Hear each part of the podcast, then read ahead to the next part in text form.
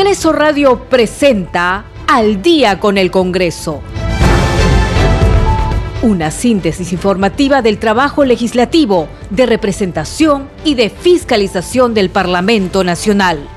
Una producción de la Oficina de Comunicaciones del Congreso de la República.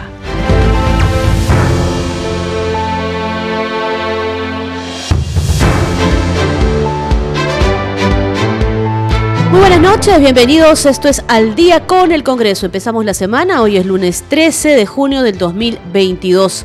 Los acompaña Perla Villanueva. En los controles se encuentran Franco Roldán y Rafael Cifuentes. Vamos a conocer las principales noticias del Parlamento Nacional.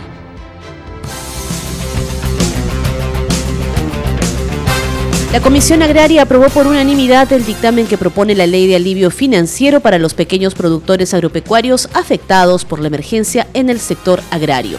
El grupo de trabajo también aprobó por unanimidad adherirse al predictamen de la Comisión de Economía, recaído en los proyectos de ley que crean el canon hídrico como medida de compensación a las poblaciones afectadas por trasvase.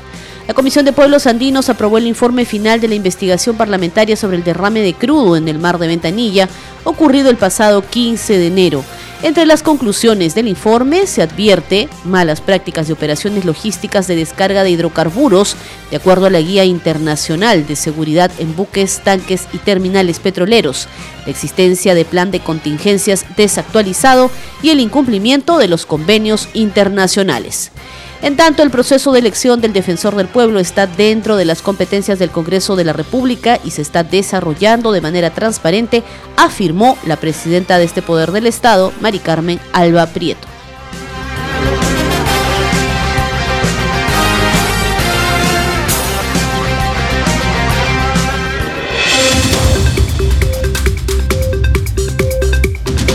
Empezar esta edición de Al día con el Congreso contándoles que la Comisión Agraria aprobó por unanimidad el dictamen que propone la ley de alivio financiero para los pequeños productores agropecuarios afectados por la emergencia en el sector agrario. Escuchemos. Es de destacar que el objetivo de la ley es establecer medidas excepcionales en favor de los pequeños productores agropecuarios afectados a nivel nacional por el incremento del costo de los insumos, fenómenos climatológicos, plagas y enfermedades agudizada durante la emergencia sanitaria de la COVID-19 y la emergencia del sector agrario y riego en el periodo 2021-2022, con el objetivo de apoyar la continuidad a la campaña agrícola y contribuyan a la inclusión financiera del pequeño productor agrario, a la propuesta del texto sustitutorio la podemos sintetizar en las siguientes propuestas. Respecto a la adquisición de la cartera vencida, se establece que el monto de la cartera vencida de créditos clasificados como microempresas, según la SBS, y productores organizados, independientemente del tipo de cultivo y crianza, la cual totaliza la cifra de 37 millones de soles. De igual manera, precisa las acciones que debe realizar el Miragri y Agrobanco a nivel reglamentario para establecer las condiciones de compra de la cartera y establecimiento de nuevos cronogramas, así como las características de los créditos. Asimismo, se establece que los recursos obtenidos por el Agrobanco como resultado de la compra de la cartera deben ser utilizados prioritariamente al financiamiento de los productores durante la campaña 2022-2023, así como la modernización del agrobanco para facilitar la inclusión financiera de los pequeños productores. Con respecto al programa de alivio financiero agropecuario, se incorpora la disposición excepcional que habilita al agrobanco a implementar un programa de alivio financiero que permita reprogramar las deudas vencidas de los pequeños productores agrarios que hayan presentado dificultades de pago hasta el 31 de diciembre del 2023. También se incorporan modificaciones a la primera disposición complementaria de la Ley 3893, ley que modifica diversos artículos de la Ley 29064, a efectos de fortalecer el Banco Agropecuario, Agrobanco y establece facilidades para el pago de las deudas de sus, de sus prestatarios. Ahora escuchemos el momento de la votación del proyecto de ley de alivio financiero para los pequeños productores agropecuarios afectados por la emergencia en el sector agrario. Bueno, eh, si no hubiera otra participación, señor secretario técnico, sírvase someter a votación nominal. Señor presidente, pasamos a la votación correspondiente. Congresista Raúl Doroteo Carbajo, su voto. A favor, señor secretario. Señor congresista Freddy Díaz Monago, su voto. A favor. Señor congresista Oscar Sea Choquechambi, su voto. A favor. Señor congresista Margot Palacio Dugamán, señora congresista Margot Palacio Dugamán. A favor. Congresista Nilsa Chacón Trujillo, su voto. Congresista Nilsa Chacón a favor. Tenemos 10 votos a favor. Congresista Coaila, a favor. Congresista Coaila, ¿algún otro congresista adicional? Señor secretario, señor secretario, buenos días. Eh, le un cordial saludo. Registrar mi asistencia, por favor, y mi voto es a favor. Congresista Gutiérrez. Muchas gracias, congresista. Congresista Gutiérrez, asistente. 12 votos a favor, aprobado por unanimidad. Señor presidente. En, en consecuencia, el dictamen ha recaído en los textos sustitutorios del proyecto de ley 549-2021, 1485-2021, 2282-2021 CR, Ley de Alivio Financiero para los Pequeños Productores Agropecuarios afectados por la emergencia en el sector agrario, ha sido aprobada por unanimidad. En la misma sesión, con 13 votos a favor, se aprobó la insistencia de la autógrafa de ley que modifica la ley 29337, que establece disposiciones para apoyar la competitividad productiva observada por el Poder Ejecutivo. El congresista Freddy Díaz Monago señaló que la autógrafa promueve que los gobiernos regionales destinen al menos el 5% de sus recursos para promover el desarrollo económico, fomentar la competitividad y la ejecución de inversiones en concordancia con el artículo 192 de la Constitución. La autógrafa promueve que los gobiernos regionales, entidades de alcance a provincias y distritos, destinen al menos el 5% de sus recursos para promover el desarrollo económico, fomentar la competitividad y la ejecución de inversiones en concordancia con el artículo 192 de la Constitución Política. Si realizamos una interpretación sistemática y concordada de la Constitución, como recomienda el Tribunal Constitucional, y no de manera de compartimientos estancos, leyendo y aplicando artículos aisladamente. Asimismo, la autógrafa permitirá dinamizar y reactivar la economía regional y de esta forma dinamizar la economía de los agentes económicos en los distritos y provincias ubicados en la circunscripción de los gobiernos regionales. La autógrafa, al igual que la normativa vigente, propone que se destine un porcentaje de gastos destinados a proyectos, lo cual, según la normativa vigente, se estima determinado, determinando el porcentaje del PIB institucional del pliego presupuestal, por lo tanto, no genera ni implica gasto adicional para el erario nacional, toda vez que por ejemplo, al cierre del 2021, los gobiernos regionales ejecutaron un total de 7 millones en proyectos de inversión pública, con lo que registraron un avance de 71.5% del presupuesto destinado y que representa el porcentaje de, ejecución más alto de los últimos años. No obstante, al evaluar el desempeño de los distintos departamentos, encontramos que, mientras que el gobierno regional de San Martín lidera el ranking de ejecución presupuestal con un avance del 94.1%, los gobiernos regionales de Cajamarca, Puno y Tumbes no lograron gastar ni la mitad de sus presupuestos. Respecto a los gobiernos locales, también marcaron un récord histórico de ejecución de la inversión pública con un monto de vengado de 15.662.000, lo que representa un 43% de lo registrado en, el 2020 y un 30.2% más que en el 2019. Sin embargo, esto solo alcanza el 63.4% del presupuesto destinado para proyectos de inversión en las entidades locales. Por consiguiente, la Comisión Agraria concluye que se han refutado todas las observaciones planteadas por el Poder Ejecutivo. Por tanto, no existen argumentos válidos para evitar la promulgación de la autógrafa bajo estudio. Ergo, corresponde insistir en la misma y que el Poder Ejecutivo, al amparo constitucional, se sirva proclamarla y publicarla. Por las consideraciones expuestas, solicitamos que nos apoye con la aprobación del presente informe. El grupo de trabajo también aprobó por unanimidad adherirse al predictamen de la Comisión de Economía recaído en los proyectos de ley que crea el canon hídrico como medida de compensación a las poblaciones afectadas por trasvase. La propuesta del dictamen de adhesión al dictamen de la Comisión de Economía recaído en los proyectos de ley 97-2021 CR, 175-2021 CR, 1458-2021 CR, ley que crea el canon hídrico como medida de compensación a las poblaciones afectadas por trasvase, de los congresistas Alfredo Pariona Cinche, Manuel García Correa y Tania Estefane Ramírez García.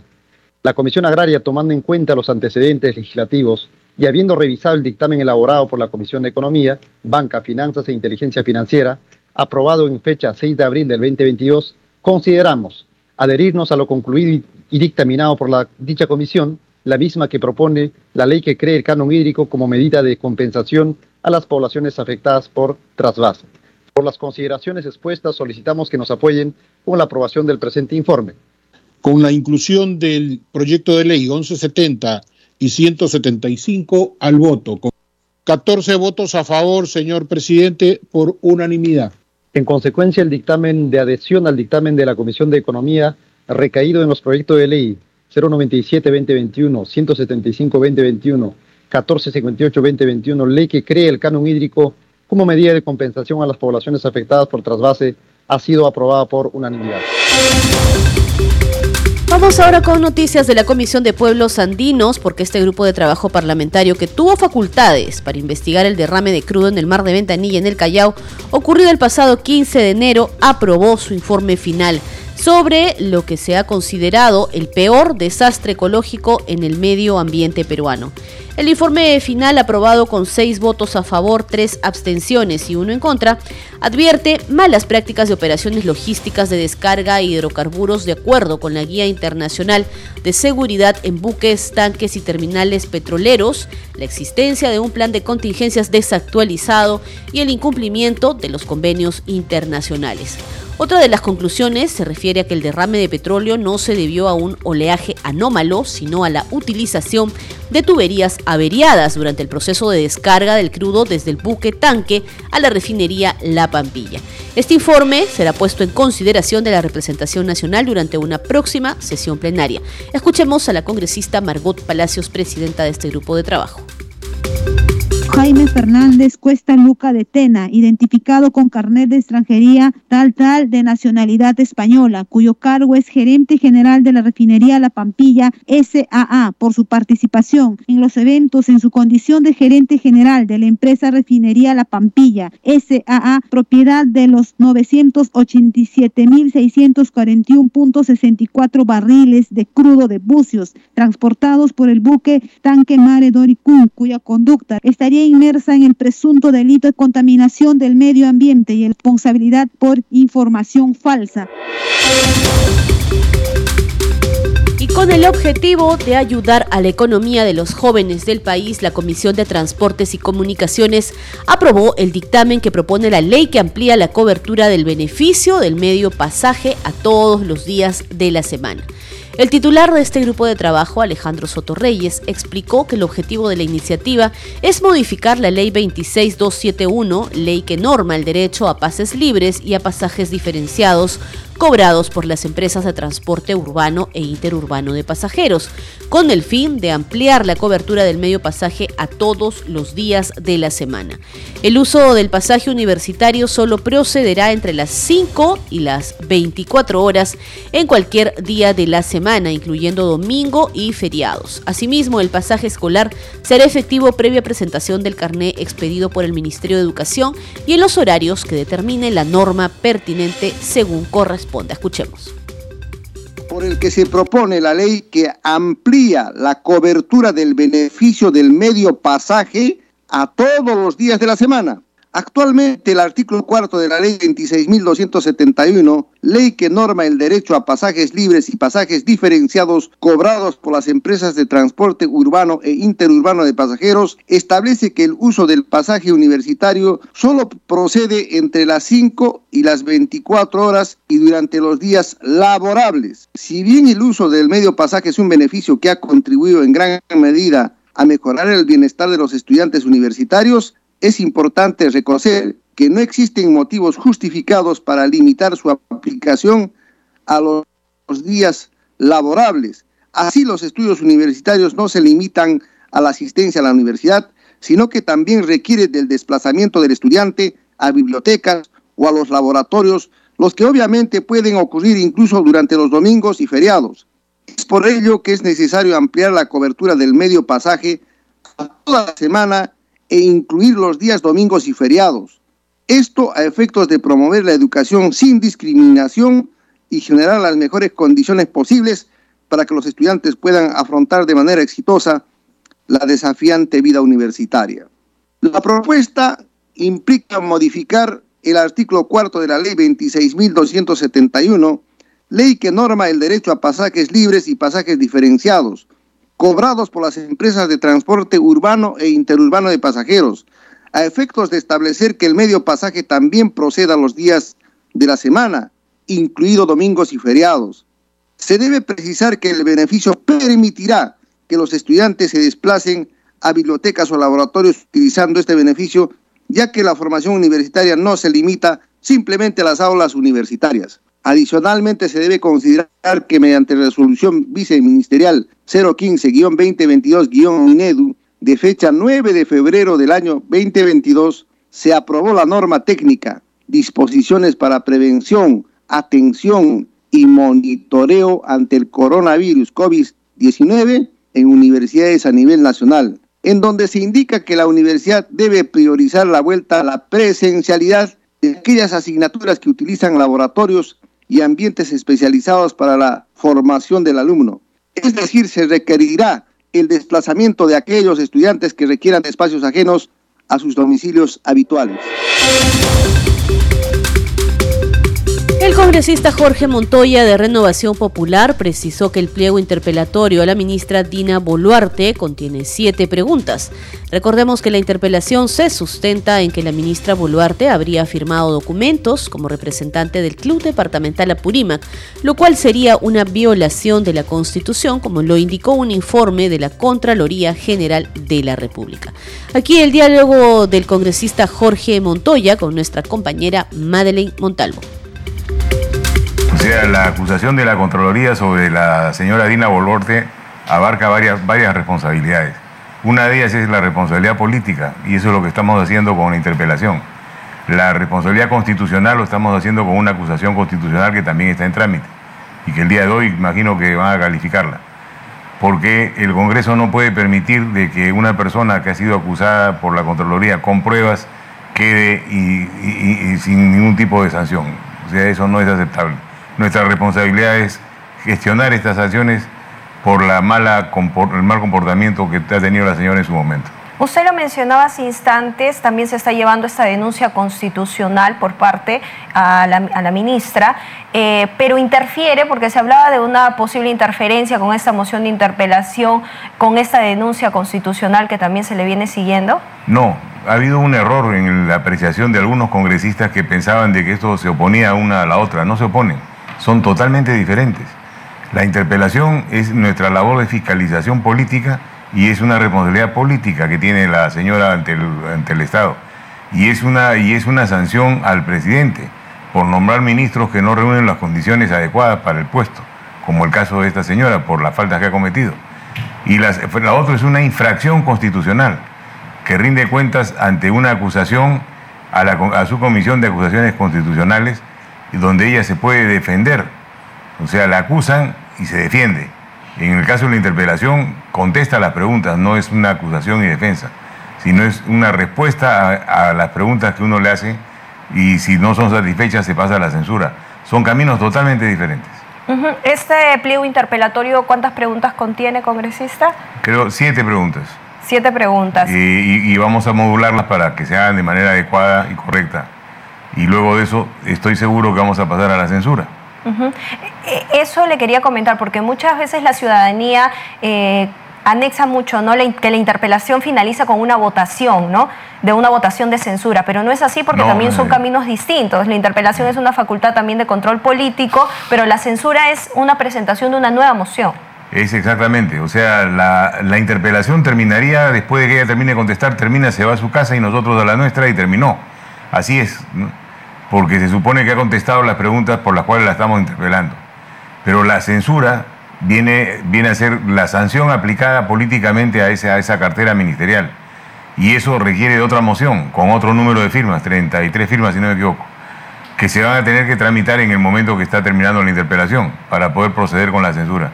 Hemos hecho este camino porque hay muchas este, opiniones en que no se puede pasar a la censura de frente porque no se le está dando el debido proceso. Yo creo que está errada esa opinión, pero para evitar complicaciones vamos a emplear los pasos este completos. Este proceso. Usted ya ha adelantado, se espera también la presentación de la moción de censura.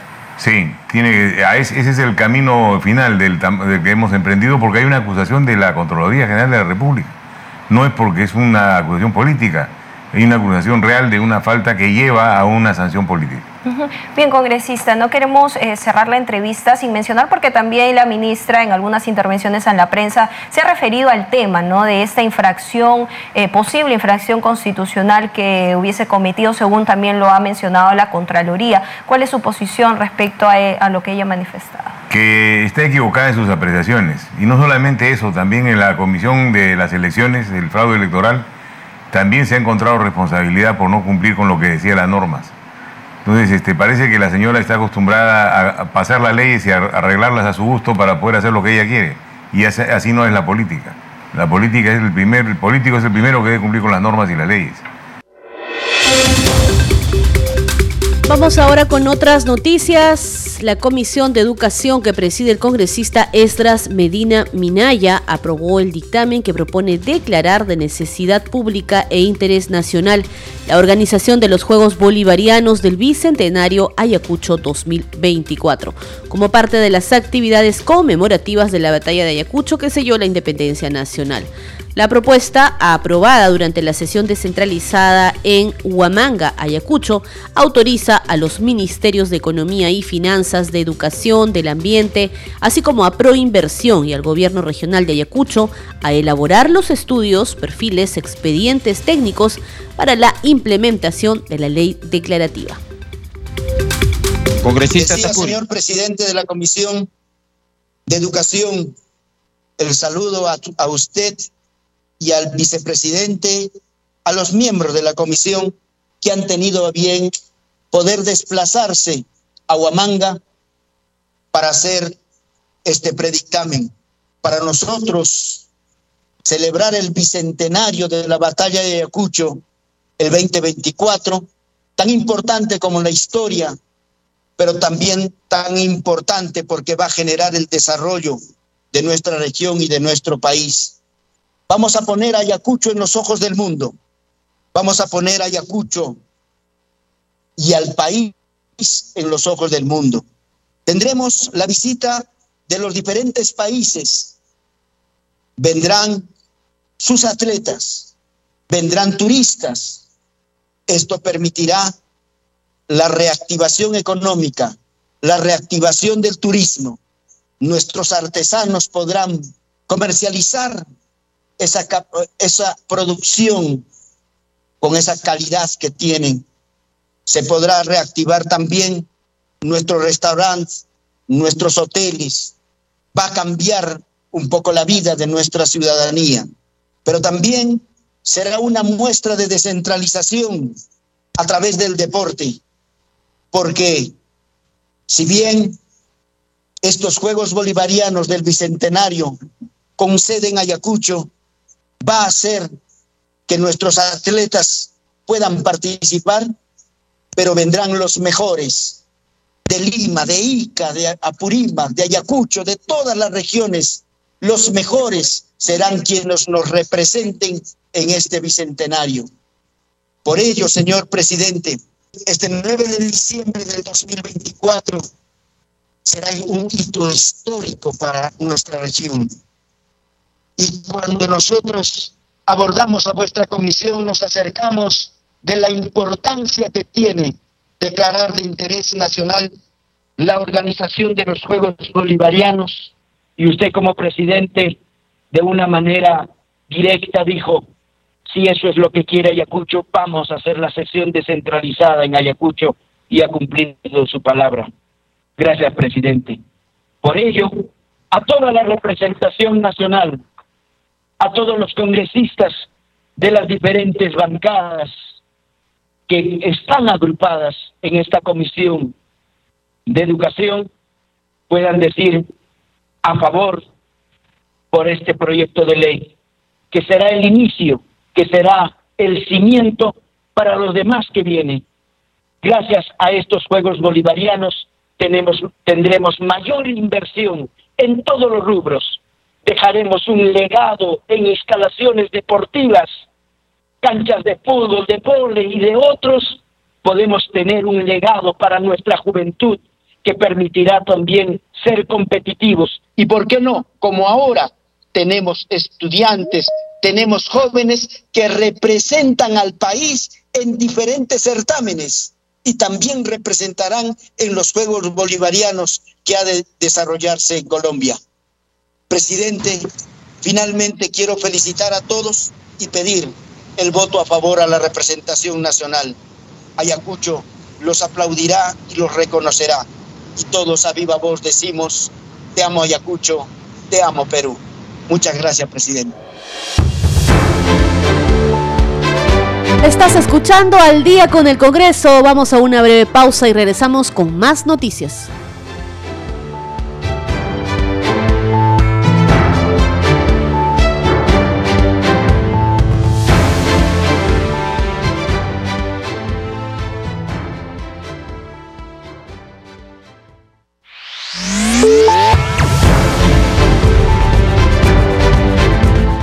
Continuamos en Al día con el Congreso. Estamos de regreso para continuar con más noticias del Parlamento Nacional. Repasemos nuestros titulares de la presente jornada informativa. La Comisión Agraria aprobó por unanimidad el dictamen que propone la ley de alivio financiero para los pequeños productores agropecuarios afectados por la emergencia en el sector agrario. El grupo de trabajo también aprobó por unanimidad adherirse al predictamen de la Comisión de Economía recaído en los proyectos de ley que crean el cano hídrico como medida de compensación a las poblaciones afectadas por trasvase. La Comisión de Pueblos Andinos aprobó el informe final de la investigación parlamentaria sobre el derrame de crudo en el mar de Ventanilla ocurrido el pasado 15 de enero. Entre las conclusiones del informe se advierte malas prácticas de operaciones logísticas de descarga de hidrocarburos, de acuerdo a la Guía Internacional de Seguridad en buques, tanques y terminales petroleros, la existencia del plan de contingencias desactualizado y el incumplimiento de los convenios internacionales.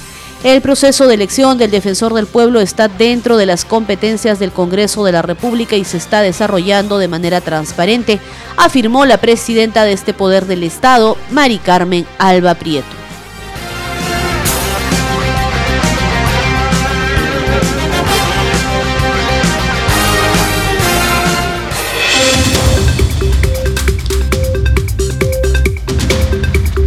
A continuar con el desarrollo de las noticias. La titular del Poder Legislativo, Mari Carmen Alba Prieto, afirmó que la elección del defensor del pueblo es función del Congreso y se desarrolla de manera transparente. Fue tras develar una placa por el bicentenario del Parlamento Nacional en Pampas de la Quinoa en Ayacucho. La Pampa de la Quinoa en Ayacucho se convirtió en el tercer lugar histórico del país hasta donde llegó la presidenta del Congreso para develar una placa conmemorativa por el bicentenario de la instalación del Parlamento Nacional. El próximo 20 de septiembre se cumplirán 200 años de la fundación del Congreso a cargo de Javier de Luna Pizarro. A la actividad de hoy asistieron también el presidente de la Comisión Bicentenario, Arturo Alegría, y los legisladores Raúl Guamán, Mere Infantes, Wilson Soto y Alejandro Cabero. En su discurso, Alba Prieto expresó su emoción por estar en el escenario donde se selló la independencia nacional. En declaraciones a la prensa, lamentó la decisión del Poder Judicial de suspender la elección del defensor del pueblo. La elección del defensor del pueblo, señor, está haciendo, eh, se ha hecho de la forma, se está haciendo, porque recién se están evaluando los currículums, recién, de la forma más transparente y como siempre se ha hecho, con las comisiones, como siempre se ha hecho, fue un, acuerdo del Pleno de que se hiciera en una comisión especial, eh, representada por la Junta de Portavoces, y en mi caso yo lo único que hago es dirigir, convocar. Yo no tengo voto, no tengo voz y dirijo nada más, y soy como la que convoco y los demás deciden. Siempre esta modalidad se ha hecho en casos tanto el defensor como el Tribunal Constitucional y como los del BCR. Em, la verdad, extraño eh, este pedido de un sindicato de, defensor de, la Defensoría del Pueblo. Entiendo que un sindicato no tiene legitimidad para parar un procedimiento que le corresponde al Congreso, que está dentro de la competencia del Congreso hacer. y el procurador nuestro lo está viendo, tomará la medida del caso, pero no tiene ningún sentido, ¿no? Esto realmente es una pena porque más bien parece que no quisieran que nosotros podamos elegir a un defensor del pueblo que ya renunció en septiembre, que ha dejado el cargo en marzo. Él mismo me llamó, el defensor del pueblo, Walter Gutiérrez, a decirme, yo ya renuncié en septiembre, ya, yo ya me estoy yendo, por favor elijan al defensor. Y por eso realmente en marzo tomamos conocimiento y hablamos entre todos la Junta de Portavoces para dejar esto eh, ya elegido, ¿no? que es lo que corresponde. Esta mesa directiva, este Congreso, eh, trata de cumplir con, con, la competencia y con lo que nosotros tenemos que hacer. Eh, como ya lo dije, elegimos a los tres del BCR, cumplimos con elegir a seis del Tribunal Constitucional, que hacía cuatro años que no habían podido los dos congresos pasados aprobarlo y ahora queremos cumplir con el defensor del pueblo. Así que esperemos que se logre un consenso. Hay seis candidatos, si no me equivoco, y se verá el que tiene más consenso y ese se elegirá. También pidió al Poder Ejecutivo atender las demandas de las autoridades ayacuchanas para dar mantenimiento a esta zona histórica. Sí, lamentable, nos han dicho el alcalde de aquí de La Pampa de la Quinoa, eh, también el gobernador, que del 2017 han estado pidiendo al Ejecutivo que refuercen estas estructuras porque los extranjeros, los visitantes, los turistas que están viniendo ya no pueden ingresar al museo. Eh, entonces vienen hasta acá y, pueden verlo el obelisco de lejos. Hemos entrado, nos han permitido nosotros entrar porque bueno, también es parte de aprovechando nuestra función de fiscalización ustedes saben, el Congreso, y efectivamente hemos constatado que las paredes están rajadas, los techos, que se necesita eh, un refuerzo, porque sería lamentable que un obelisco de mármol tan importante que recuerda esta batalla de Ayacucho tan importante en nuestra historia, tenga problemas o lo perdamos, ¿no? Por falta de mantenimiento. hay que exhortar al Ministerio de la Cultura para que eh, voltee y venga acá a la Pampa de la Quino, acá y escucho. La titular del Congreso, Mari Carmen Alba Prieto, fue declarada huésped ilustre por el alcalde de Villa Quinoa y recibió presentes de la Asociación de Vivanderas Virgen de Cocharcas.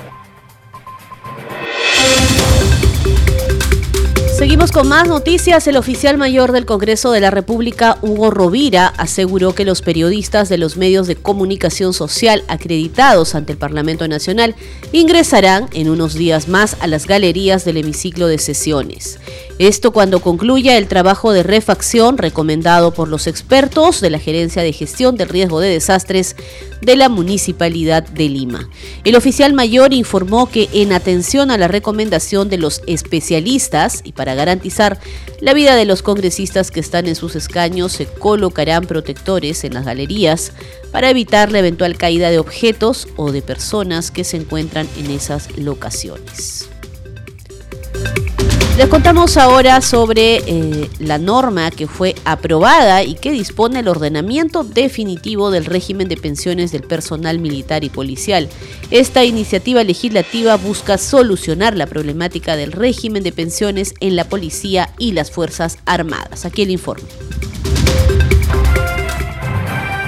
Han votado a favor 82 congresistas, en contra 16, abstención 13 ha sido aprobado en segunda votación el texto sustitutorio de la Comisión de Economía. Fue la segunda y definitiva votación. De esta manera el Pleno aprobó la norma que dispone el ordenamiento definitivo del régimen de pensiones del personal militar y policial, y es que se busca una urgente solución a dicha problemática. En ella se evidencia una gran diferencia de derechos entre los beneficiarios de ambas normas, sus descendientes y ascendientes, con derecho al beneficio pensionario. La iniciativa fue sustentada por la presidenta de la Comisión de Economía, Silvia Montesa. Es importante recalcar que el no incluir dentro de los efectos que trae las modificaciones realizadas en la iniciativa legislativa presente al personal militar de las Fuerzas Armadas o policial de la Policía Nacional del Perú desde el primero de enero del 2013 sería incurrir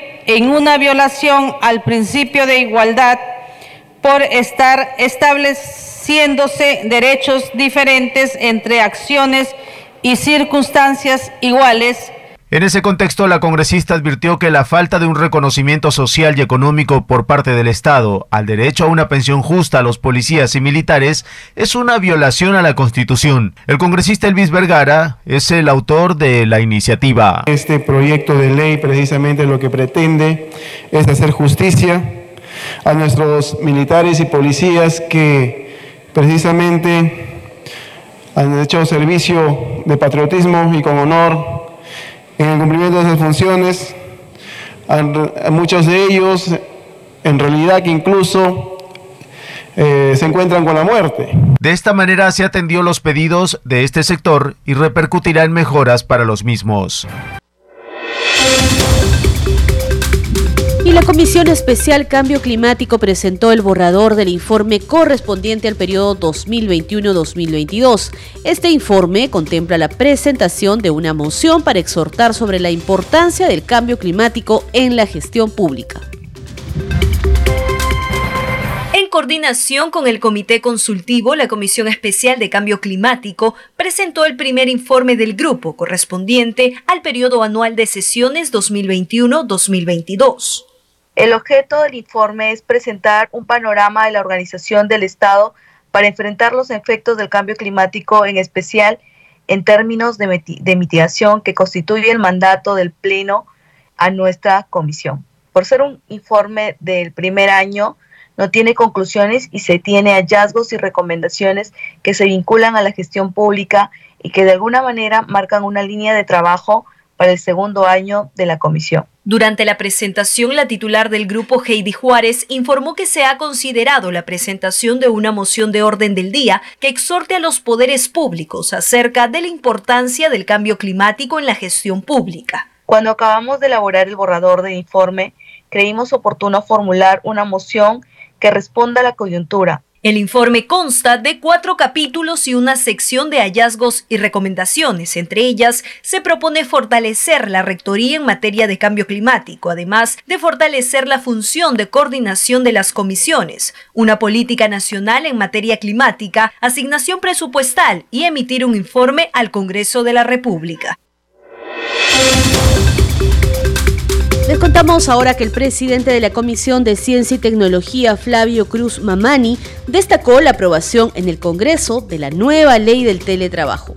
Cruz Mamani enfatizó que esta nueva ley busca regular el teletrabajo en las entidades de la administración pública y en las instituciones y empresas privadas en el marco del trabajo y la conciliación entre la vida personal, familiar y laboral, así como promover políticas públicas para garantizar su desarrollo. Escuchemos la entrevista con nuestra compañera Madeleine Montalvo. Sí, es una sustitución de la ley 30.036, ¿no? Me gustaría que le inviten también a la congresista Adriana Tudela, una de las autoras también, junto con mi persona, porque creo que hay que difundir esta ley, porque es un marco legal que necesita el país en este momento, en el contexto de pandemia todavía y post-pandemia. Entonces, ¿qué ha pasado aquí? La ley anterior no ha tenido el impacto necesario. Habíamos llegado a un impacto de 5.8% únicamente. Imagínense, de 34 mil teletrabajadores que había hasta antes de la pandemia, solo se habían registrado 2 mil, o sea, muy poco. Entonces el impacto fue bastante mínimo. Pero ahora que hemos sopesado la pandemia y prácticamente hemos precipitado una nueva cultura del empleo, de la relación empleo y empleado y empleador, pues nos hemos visto obligados a echar mano a esta ley, pero esta no tenía las condiciones para el contexto de la pandemia y prácticamente ha surgido una nueva figura del trabajo remoto. Y con eso estamos conviviendo hasta fines de este año. Y luego para enero ya no tendríamos un marco legal. Entonces ahora la ley del teletrabajo es oportuno para que tengamos regulado toda esta relación laboral que va a existir entre empleadores y teletrabajadores. sí. Si bien es cierto, usted indicaba, ¿no? En el marco de la pandemia, todos nos hemos trasladado a la virtualidad, a este trabajo remoto. Hay un marco legal hasta fin de año, pero ya con esta ley nos estaríamos adelantando a, fines de año donde nos quedaríamos sin marco legal. Sí, eh, hasta fines de este año vamos a tener eh, trabajadores eh, remotos y, a partir de enero vamos a tener teletrabajadores. ¿no? Y la otra figura ya quedará para el, tiempo, ¿no? para la historia, para este tiempo de emergencia, bien dicho. Pero a futuro ya vamos a hablar de la ley del teletrabajo y vamos a hablar de teletrabajadores. ¿no? Y el impacto que se está calculando es que a diciembre del año pasado, por ejemplo, ya teníamos 248 mil teletrabajadores. ¿no? Pero les falta el marco legal y ahora que lo tienen ya tienen que registrarse y a futuro las entidades públicas o privadas definirán, por ejemplo, su porcentaje de teletrabajadores depende a la funcionalidad y los objetivos de la empresa o la institución. ¿no? En este texto aprobado ya que se contempla deberes, obligaciones, ¿qué más que contiene estos artículos? Sí, y además algunos derechos nuevos, por ejemplo, como el derecho a la desconexión digital. Yo como teletrabajador no puedo ser eh, trabajador durante las 24 horas del día, como en un contexto de la pandemia ocurrió. El jefe te podía mandar una comunicación o un memorándum a la hora que él quería, en una madrugada, por la tarde, en fin pues también el trabajador tiene familia, tiene otros horarios, otras tareas, otros roles, y por lo tanto mis ocho horas de trabajo, más allá, esos, más allá de los límites, también está regulado. El tema del uso de equipamientos, por ejemplo, ¿no? laptops, internet, también está regulado, tanto en el público como en el privado. Y también mi derecho a desconectarme. En ese tiempo que no es mi horario de trabajo, pues eh, soy libre de, utilizar mis tiempos para otras actividades y no necesariamente laborales. Todos esos detalles están regulados en el marco de, lo que las autoridades laborales hasta ahora conocen, cómo debe regularse la relación entre empleador y trabajador.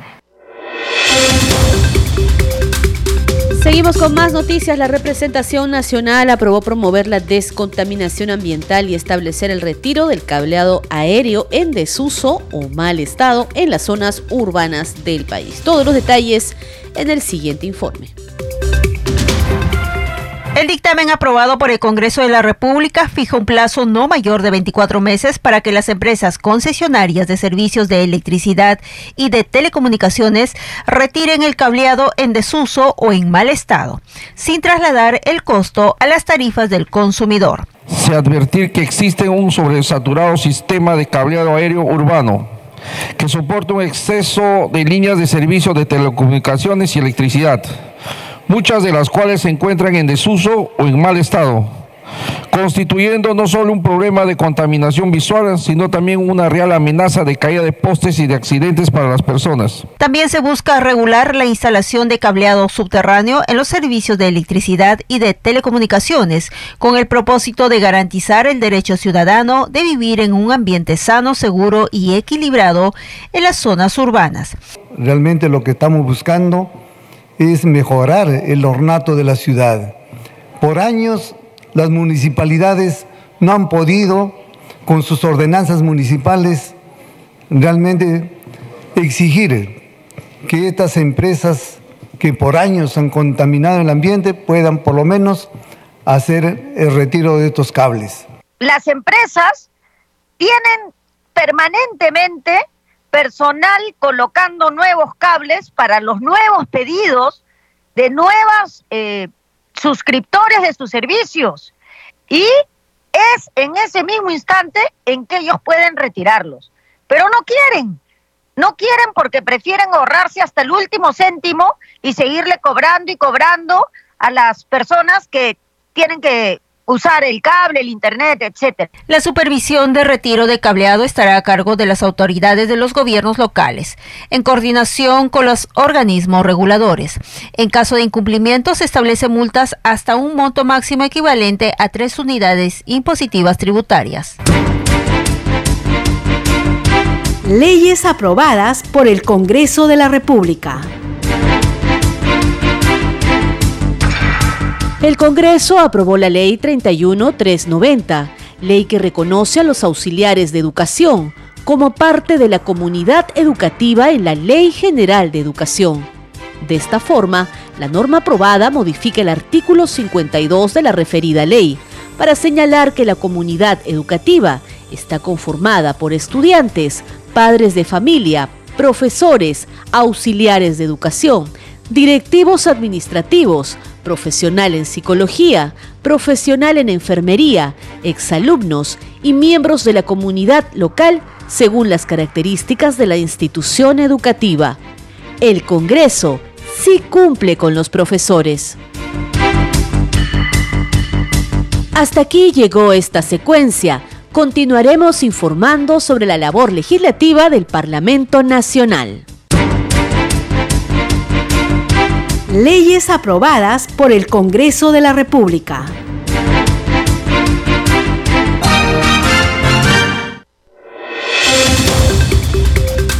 el Parlamento Nacional declaró de importancia e interés nacional la creación del Sistema de Protección de Personas Adultas con Discapacidad en Desprotección Familiar, Riesgo Social. La congresista Marlene Portero planteó mayor presupuesto para este sector de población. La moción de orden del día fue aprobada por unanimidad. Contempla la creación de centros de día, así como la ampliación y mejoramiento de los servicios de atención integral para las personas adultas con discapacidad. La congresista Marlene Portero, autora de la propuesta, explicó la dramática situación que enfrenta ese sector de la población. Según el INAVIC, el costo promedio mensual por persona con discapacidad que se requiere para la atención en los centros de acogida residencial asciende a 4.574 soles. Sin embargo, este monto no refleja una atención ideal para una persona con discapacidad. Por ello, exhortó al Poder Ejecutivo implementar un programa presupuestal que garantice la continuidad de los servicios en favor de los adultos con discapacidad y la implementación de un programa presupuestal que garantice la continuidad de los servicios que se brindan a las personas adultas con discapacidad así como ejecutar acciones orientadas al fortalecimiento de sus habilidades y capacidades. En la actualidad, el INAVIF contribuye en el desarrollo integral de las familias en situación de vulnerabilidad y riesgo social que incluye a las personas adultas mayores y con discapacidad en abandono, además de propiciar su inclusión en la sociedad y el ejercicio pleno de sus derechos. Congreso en redes.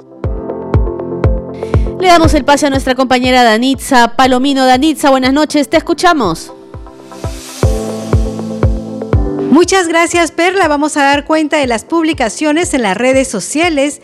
Iniciamos con la cuenta del congresista Ilich López. Él dice, cuando algunos no quieren trabajar, otros sí lo hacemos. Hoy en la Comisión Agraria aprobamos el dictamen de adhesión que prevé que todas las empresas que explotan recursos naturales como el agua deberán entregar una renta hacia los gobiernos locales y regionales.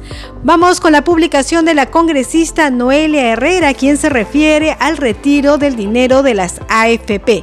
Dice lo siguiente, hoy inicia el registro de solicitudes para el retiro de hasta 18.400 soles. El cronograma depende del último dígito del DNI. Hoy 13 de junio corresponde al dígito 9. Puede ingresar al siguiente link para realizar su registro virtual y publica el link que dice consulta retiro afp.pe. Utiliza el hashtag retiro afp, hashtag 4UIT.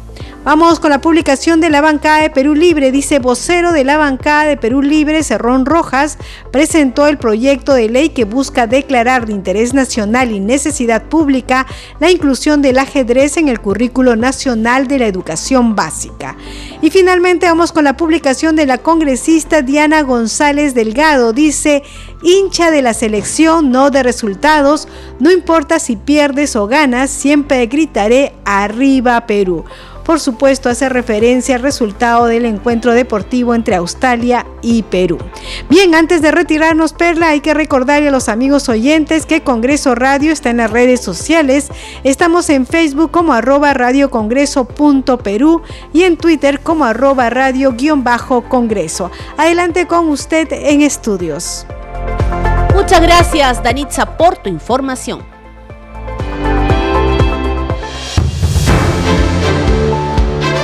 Aquí las noticias en Al día con el Congreso de parte de todo el equipo de Congreso Radio. Muchas gracias por su sintonía. Nos reencontramos mañana a partir de las 7 de la noche a través de la señal de Radio Nacional.